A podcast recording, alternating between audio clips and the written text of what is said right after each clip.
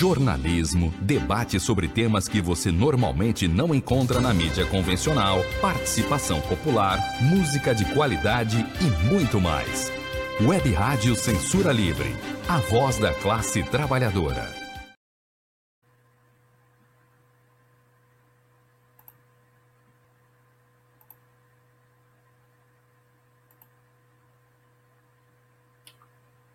Olá, eu sou Antônio Figueiredo e está no ar o Opinião com o Wendel Setúbal, revisor de texto com pós-graduação pela PUC Minas. Wendel, seja bem-vindo. Está fechado aí o seu microfone? É agora. Abriu? Abriu. Bom dia, Antônio. Bom dia, ouvintes. Antes de iniciarmos aqui o Opinião com o Ender Setúbal, pedir a você que está acompanhando a transmissão através da nossa página no Facebook e no canal da emissora no YouTube, que, por gentileza, curta e compartilhe. Você também pode utilizar o nosso WhatsApp Fora do Rio, você utiliza o DDD 21. Fora do Rio, você utiliza o DDD 21. 965538908. 965538908. Daqui a pouco a gente vai também disponibilizar para você aí o contato do Wendel Setúbal, o e-mail para você, né, bater um papinho com ele também aí através do e-mail. O tema de hoje, como eu digo sempre, que é base do o artigo que o Wendel escreve para o Fato e Ideias, a página que é administrada pela jornalista Cecília Setúbal. Minha ex-sogra e o Corinthians. Por gentileza, Wendel. Bom, antes, Antônio, é Deixa eu mencionar que a CPI está. Começou na semana passada, só esquentou com a, as evasivas do, do Pazuello para depor e o minimalismo do, do Tach. Essa semana já ficou mais quente.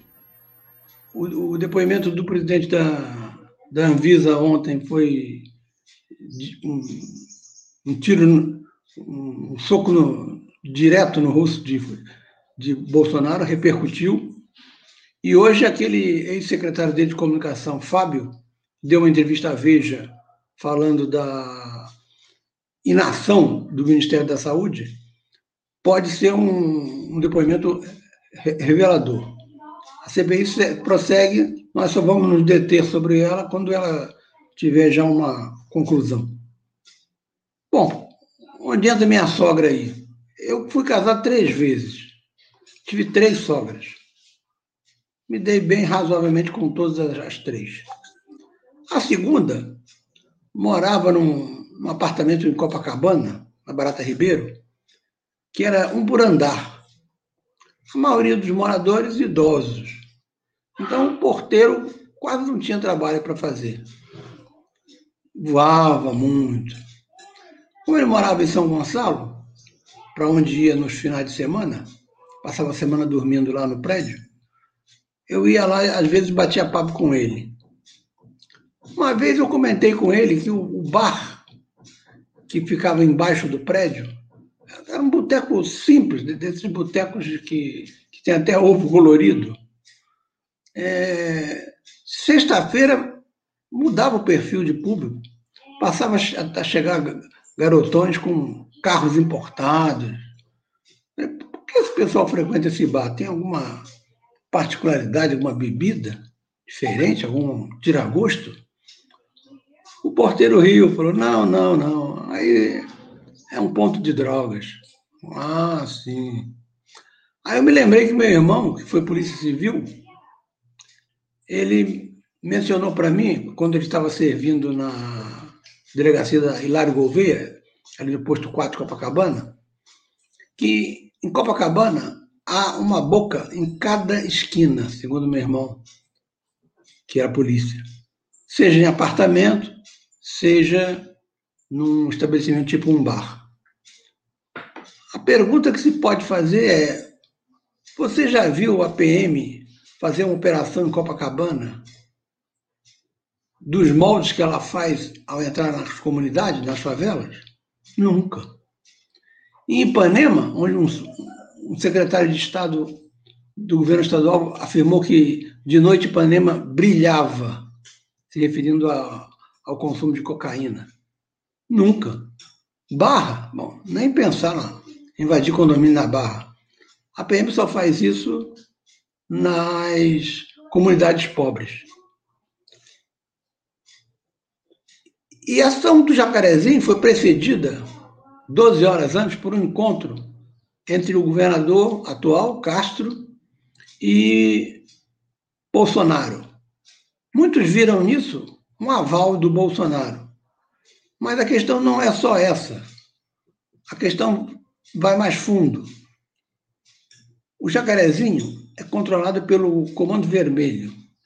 O Comando Vermelho tem a maioria dos bairros do Rio de Janeiro. Mas não quer dizer que seja hegemônico. As milícias têm menos bairros do que o comando, mas os bairros que ela, que ela controla são mais populosos. Por exemplo, Jacarepaguá, todo ele, com seus respectivos bairros, é, Taquara e, e, vários outros, Gardenia Azul, só, só não pertence às milícias o, a Cidade de Deus. O resto é toda dela. Então, os bairros dela são mais populosos. Esse ataque, então, ao Comando Vermelho visa desgastar o comando, que é forte no Jacarezinho, o Jacarezinho tem um local de, de tradição, e por isso há uma aliança tácita entre milicianos e TCP. TCP é uma coisa que só pode acontecer no Brasil. Terceiro Comando Puro. São, são traficantes que se dizem neopentecostais e foram, inclusive, batizados por pastores. Dizer, é algo que, se você conta na Europa, é dizer, não, não é possível isso. Um, um traficante ligado a uma, a, a uma igreja neopentecostal. Pois é, o TCP existe, é a terceira força, bem menos, bem abaixo de milicianos e de Comando Vermelho. Isso vai ser importante quando nós discutirmos a eleição estadual para governador, porque uma parte da população está no reduto miliciano e são coagidos a votar com os milicianos, ou seja, votar com a direita. E foi aqui no Rio de Janeiro que Bolsonaro conseguiu a maior vitória eleitoral dele na eleição. Ele só perdeu em um bairro para o Haddad, Santa Teresa. Em todos os outros, Zona Sul, Zona Norte, ele ganhou. Do Meyer em diante, aí a, derrota do Haddad era mais acachapante. São essas pequenas coisas que mostram é, que as ações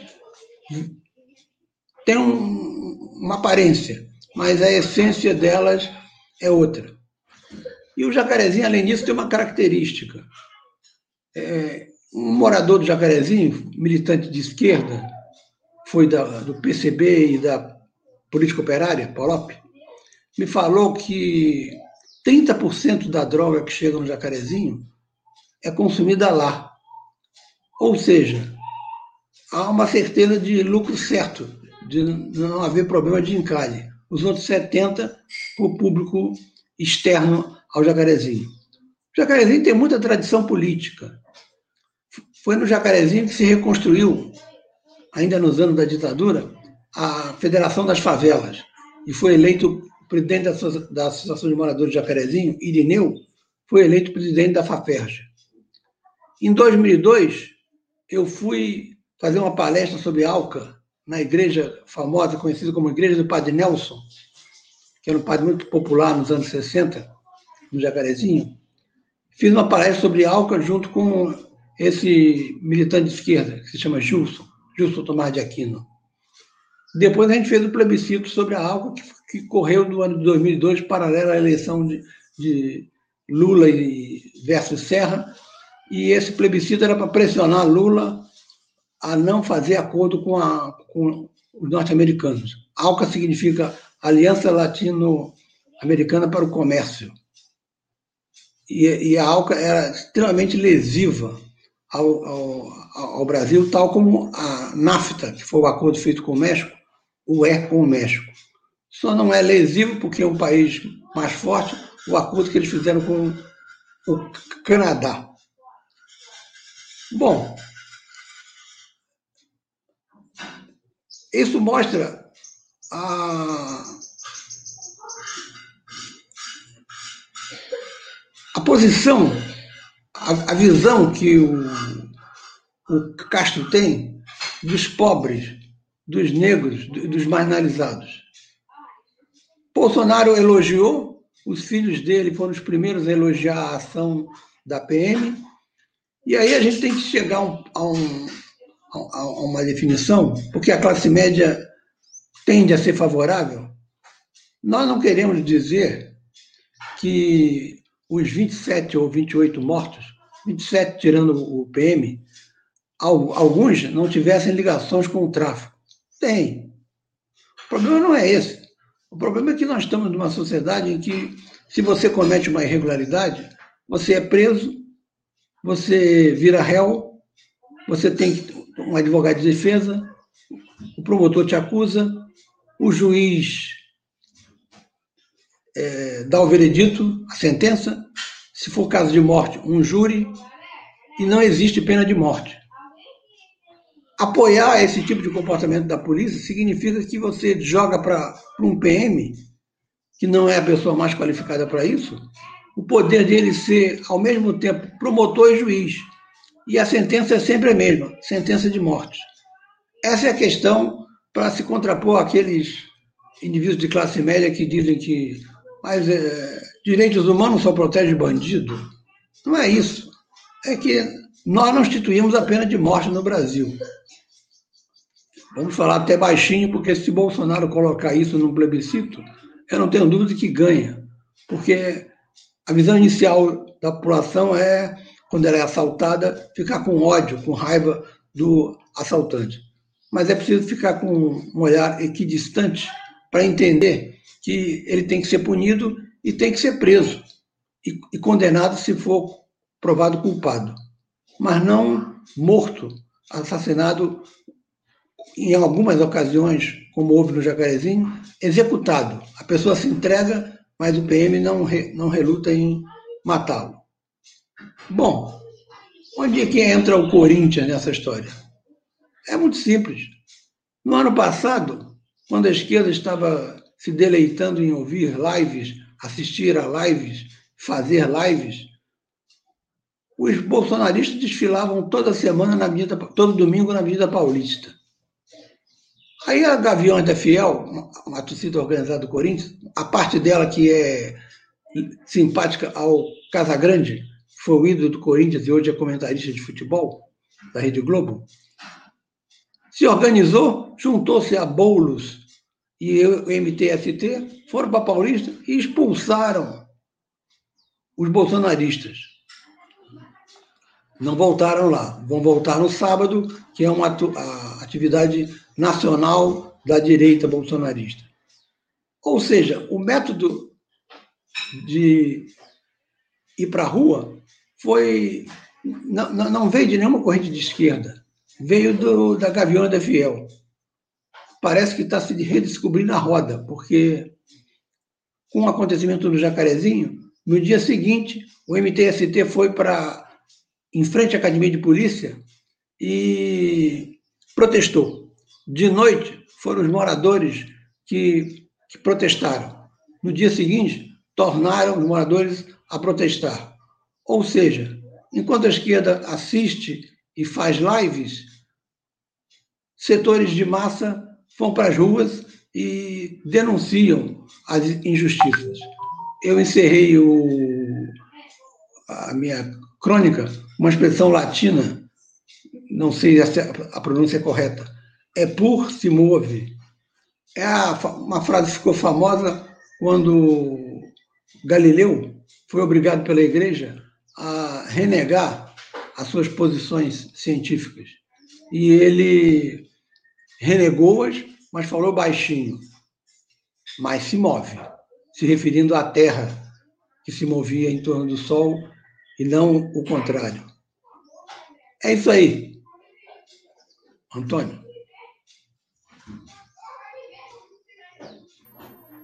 Você que está acompanhando aí, aqui pela Web Rádio Censura Livre, novo visual. Não sei se o nosso ouvinte, né, a nossa ouvinte, o internauta, gostou, né? Pode dar a sua opinião aí. Gostou aí do nosso visual novo aí das transmissões aqui do Opinião, quadro que é apresentado pelo Wendel Setúbal, revisor de texto com pós-graduação pela PUC Minas. Bom, tem uma participação aqui do Cláudio de Aquino.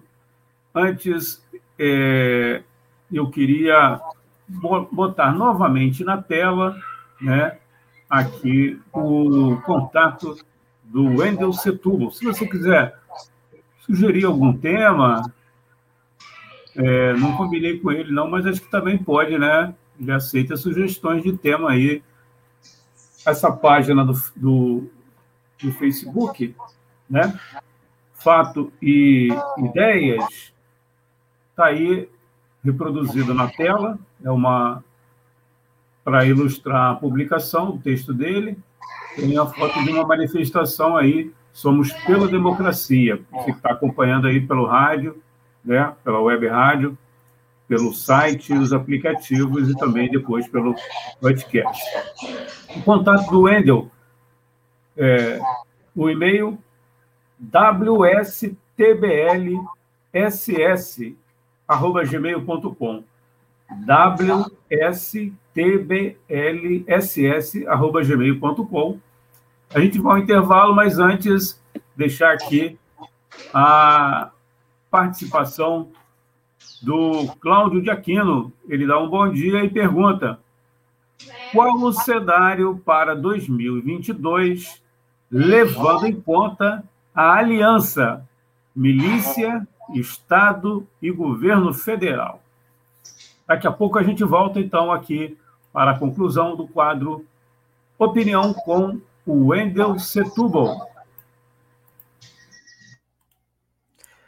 Sintonize a programação da Web Rádio Censura Livre pelo site www.clwebradio.com ou pelos aplicativos de rádio online para celular e tablet e também em Smart TV. Ouça ao vivo, mas também a exibição em horários alternativos, reprise e reapresentações. Acompanhe também a live ao vivo na página da Web Rádio Censura Livre, no Facebook ou pelo canal do YouTube. Não deixe de dar seu like e compartilhar com os amigos nas redes sociais. Assista ainda no Facebook e no YouTube as edições anteriores. Procure-nos no YouTube em youtube.com c censura livre e se inscreva no canal. Não deixe de clicar no sininho para receber as notificações de novos vídeos. Web Rádio Censura Livre, a voz da classe trabalhadora.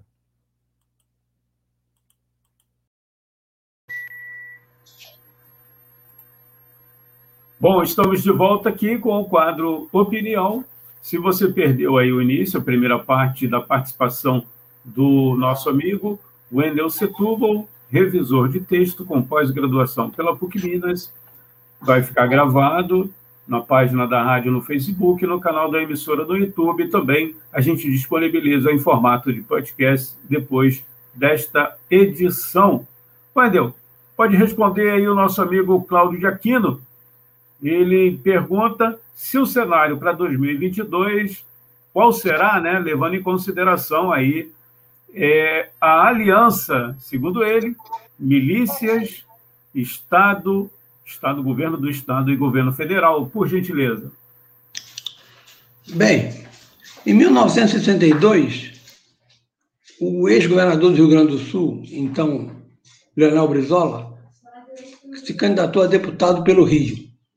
Um estrangeiro, não era um carioca. Teve 200 mil votos em 1962.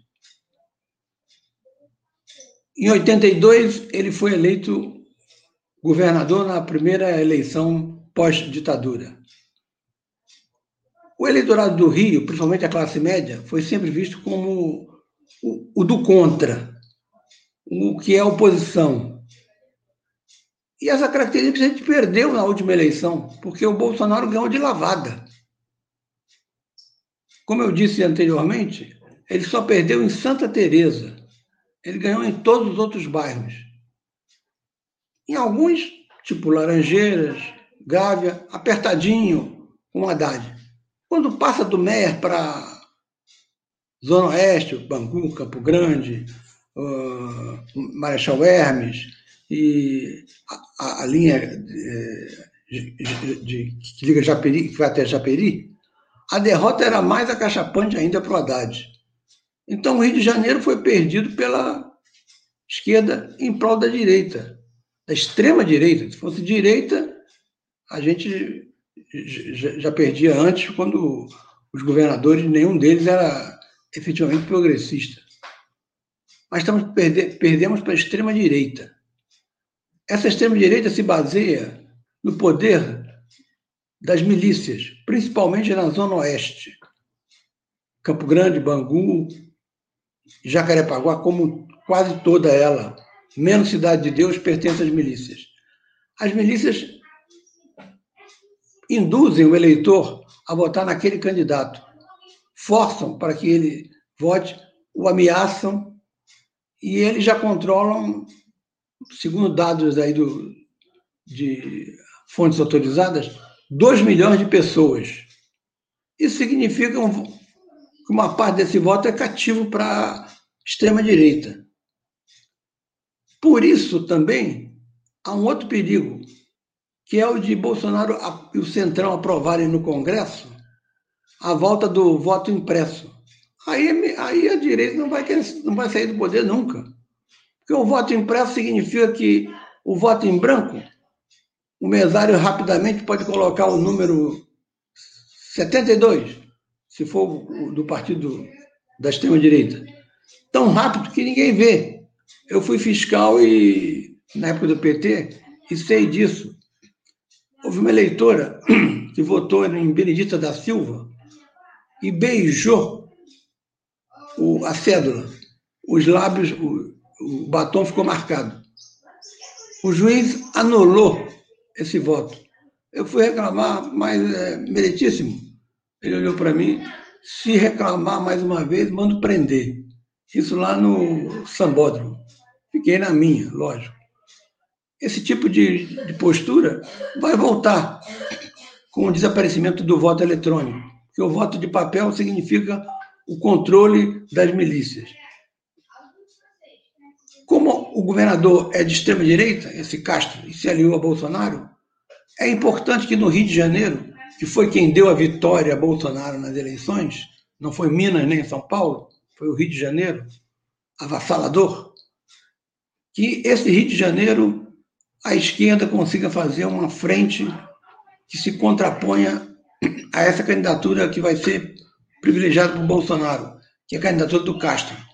Podem até surgir candidaturas de direita diferentes, mas vão convergir no segundo turno, provavelmente para Castro, que está com dinheiro, o Estado recebeu muito dinheiro com a venda da SEDAI, vai fazer obras, aquelas obras que aparecem, aparatosas, e por isso vai conseguir voto. É um político medíocre, mas não com dinheiro na mão, com obras de faustosas e com apoio de Bolsonaro, ele vai provavelmente ter grande chance de ir para o segundo turno. E aí, então, se a esquerda não tiver capacidade de se unir, se ficar cada um no seu gueto, é, a gente tende a ter uma derrota histórica, como a gente teve na eleição de 2018. Eu espero que em 2022 o Rio de Janeiro volte a ser aquele Rio de Janeiro do contra, irreverente, que vota pela oposição, aquele é, voto do tipo Banda de Ipanema, com aquela irreverência da Banda de Ipanema, com aquele é, grupo que canta música do, dos Beatles. Isso sim é o, é o Rio de Janeiro que a gente espera que reviva. É isso aí. Wendel, estamos encerrando aqui, mas então antes de perguntar a você se tem aí alguma informação, você tem sempre alguma informação, antes que você dê, é, eu acompanhei uma notícia, né, que eu recebi em um grupo de jornalista, que o Luciano Huck teria desistido, segundo a nota, a notícia, de concorrer à presidência da República em 2022 por decisão profissional. Teria é, fechado com a TV Globo a ocupação do horário do Faustão, né? que termina o contrato com a emissora em 2021, final deste ano, e estaria indo para a Band. Então, Luciano Huck não vai ser candidato ou pré-candidato em 2022, segundo a notícia. É, ele, substituindo o Faustão, ele tem, pela, pela idade dele, deve estar na faixa dos 40 e pouco, uns 20 anos aí de, de emprego certo na TV Globo. É uma pessoa carismática, é, já está acostumado a fazer uh, os programas da Globo, que faz aquele aos sábados, e, e ainda mantém a querida esposa também nos quadros da Rede Globo, uma, uma forcinha para que saia um programa para ela, a Angélica. Enfim, é, a desistência do, do Luciano Huck explica a certa confusão que paira na chamada terceira via. Porque, para falar a verdade, a, a terceira via só tem um nome, um nome viável eleitoralmente: Ciro Gomes. Só que eles não aceitam. O Partido Novo, que é de direita, não aceita. É, enfim, isso mostra que a terceira via está com dificuldades de se unificar. E se ela não apresentar um candidato forte, o primeiro turno já vai ser talvez o, o decisivo na eleição presidencial pelo menos a trajetória de Lula ao buscar apoios no centro e até na direita, mostram que ele pretende liquidar a fatura no primeiro turno, porque a, a tendência do eleitorado vai ser esvaziar as candidaturas menores. Ontem houve uma cerimônia muito bonita na, no, no, no Cristo Redentor, a missa de sétimo dia do Gustavo. Quem estava lá? Luciano Huck. Ele está sempre nos locais-chave e não é candidato, mas é um, um, um, eleitor que pode, ao apontar alguma candidatura, muitos votos. Mas, pegando um emprego na TV Globo, como, como vai ser o, o horário do Faustão, ele jamais vai apoiar Bolsonaro. Pode não apoiar Lula, mas Bolsonaro ele não, ele não apoia de jeito nenhum. Por isso, acho que essa desistência é natural, porque a polarização Lula-Bolsonaro pode se replicar, já vai se replicar no Rio de Janeiro, em alguns locais. São Paulo, talvez não pelo peso do PSDB no interior do, de, de São Paulo, mas em vários estados a polarização Lula-Bolsonaro vai se voltar. Não é propriamente é e não é. É direita contra esquerda, mas é também uma frente única contra a extrema-direita fascista. Porque se prosseguir a militarização da PM ligada a Bolsonaro, se prosseguirem as milícias que só estão no Rio de Janeiro se virarem um fenômeno nacional, nós teremos aqui um Estado parecido com o fascismo. Podemos ser chamados de fascista sem ter características totais do que foi o fascismo. E o fascismo, como lembrou bem o deputado Marcelo Freixo na segunda-feira numa entrevista, o fascismo não foi derrotado pela esquerda, o fascismo foi derrotado por uma ampla frente. Ou se entende isso, ou vai se repetir a posição de não, não fazer alianças, que, curiosamente, era a posição de Stalin. A não aliança com a social-democracia alemã, que ele impediu que os comunistas fizessem, levou à vitória de Hitler, com as consequências que daí vieram. Então, essa frente é esquerda contra direita, mas é também e principalmente uma frente ampla que inclui setores, vai incluir setores da burguesia que não estão satisfeitos com o bolsonarismo, contra o fascismo que se ganhar o segundo mandato, vem aí com toda a força para afastar todas as conquistas que a Constituinte Social-Democrata de 88 conquistou. Na verdade, a eleição é também um plebiscito sobre essa Constituição. Virá uma outra que vai lembrar, talvez, a Constituição do governo Médici, que é, é, é, Bolsonaro tanto idolatra. É isso aí. Wendel, muito obrigado aí. Até a semana que vem. Até semana que vem, ouvintes. É, sábado tem a, a passeata dos bolsonaristas, mas dia 19 tem o Fora Bolsonaro. É a, é a resposta. É isso aí. Um grande abraço. Até semana que vem. Até lá.